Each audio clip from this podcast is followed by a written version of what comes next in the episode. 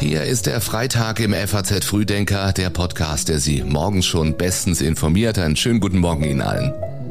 Heute ist der 2. September und das ist das Wichtigste heute. Der Bundeskanzler trifft die Ministerpräsidenten der Braunkohleländer. Hunderte Lufthansa-Flüge fallen aus und in Berlin startet die internationale Funkausstellung. Gleich mehr dazu. Erst noch die Meldungen dieser Nacht in aller Kürze. Joe Biden warnt vor einem Ende der Demokratie in den USA. Man müsse sie verteidigen, sie beschützen, für sie einstehen, sagte der US-Präsident in Philadelphia. Die Corona-Inzidenzen in Deutschland sind laut Robert Koch Institut vergangene Woche in fast allen Bundesländern zurückgegangen, so steht es im aktuellen Covid-19-Bericht. Lediglich bei den Schulkindern war in den letzten beiden Wochen ein leichter Anstieg zu beobachten. Ein Mann aus New York ist für seine Rolle bei dem Angriff auf das US-Kapitol zur bisher längsten Haft Haftstrafe in dem Fall verurteilt worden. Der ehemalige Polizist muss zehn Jahre in Haft. Und die deutschen Basketballer sind optimal in die Heim-EM gestartet. Sie haben den Olympiazweiten Frankreich direkt besiegt mit 76 zu 63. Sebastian Reuter hat die Texte für den FAZ Frühdenker Newsletter geschrieben. Ich bin Jan Malte Andresen. Danke, dass Sie auch diesen Tag mit uns beginnen. Was bedeutet die Energiekrise für den Kohleausstieg? Darüber spricht der Bundeskanzler heute mit den Ministerpräsidenten von Brandenburg, Sachsen und Sachsen-Anhalt in der Lausitz. Dabei soll auch eine erste Bilanz der Maßnahmen gezogen werden, die im Zusammenhang mit dem Kohleausstieg beschlossen wurden. Ursprünglich war der Ausstieg bis zum Jahr 2038 geplant. Die Bundesregierung strebt ihn nun acht Jahre früher an. Im Braunkohleabbau in Deutschland sind nach Angaben des Instituts der deutschen Wirtschaft noch rund 18.000 Menschen beschäftigt. In Herne im Ruhrgebiet nimmt heute ein neues Gas- und Dampfturbinenkraftwerk seinen kommerziellen Betrieb auf. Herne 6 heißt es und es soll Strom und Fernwärme erzeugen. Mit der in Kraft-Wärme-Kopplung produzierten Wärme können nach früheren Angaben bis zu 250.000 Haushalte im Ruhrgebiet beheizt werden.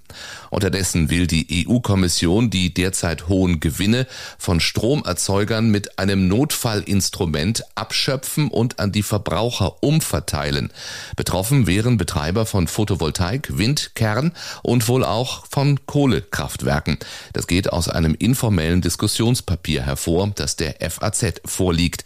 Wie genau das geschehen soll, ist bislang allerdings nicht konkret genannt.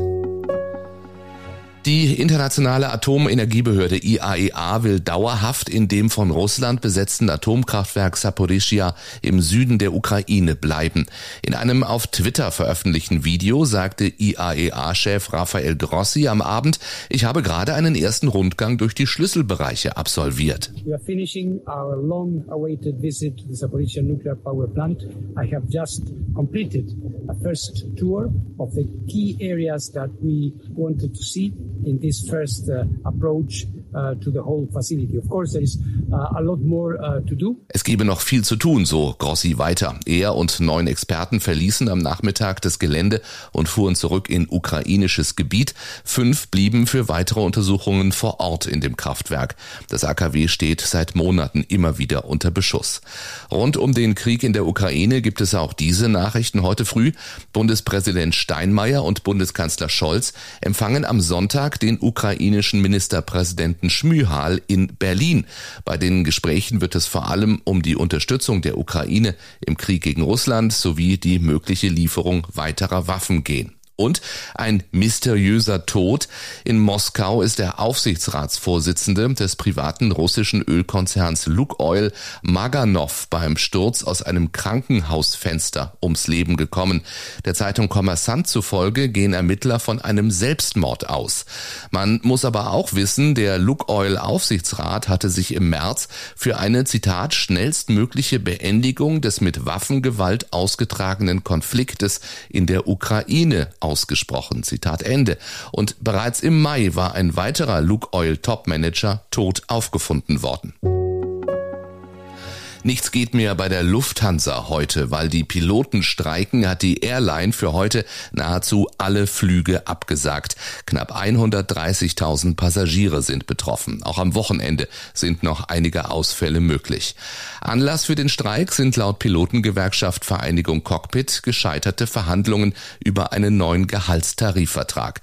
Cockpit verlangt nach eigenen Angaben Gehaltssteigerungen von 5,5 Prozent im laufenden Jahr und einen automatisierten Inflationsausgleich vom nächsten Jahr an. Der Lufthansa fehlt jedes Verständnis für den Streikaufruf.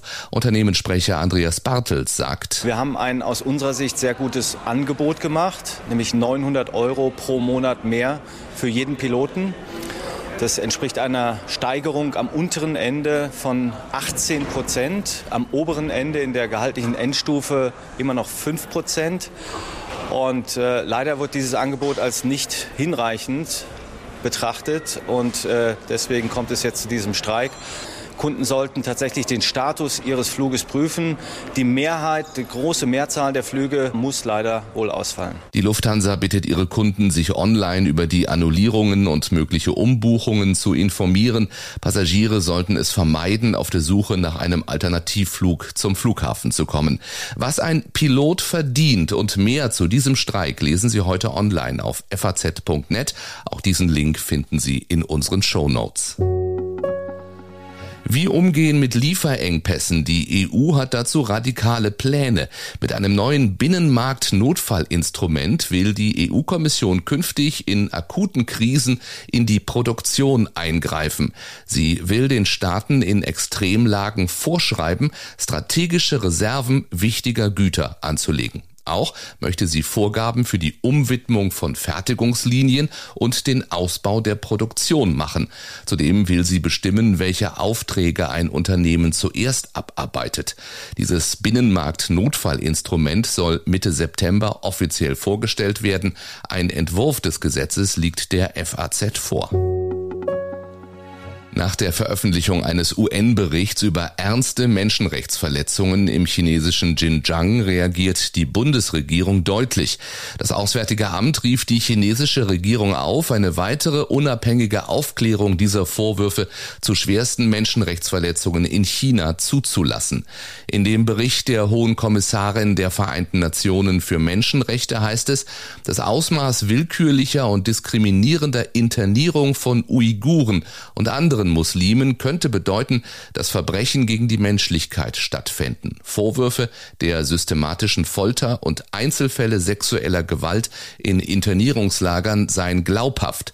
Zudem gebe es ernste Hinweise auf erzwungene und diskriminierende Formen der Geburtenkontrolle und auf Elemente von Zwang in staatlichen Arbeitsprogrammen.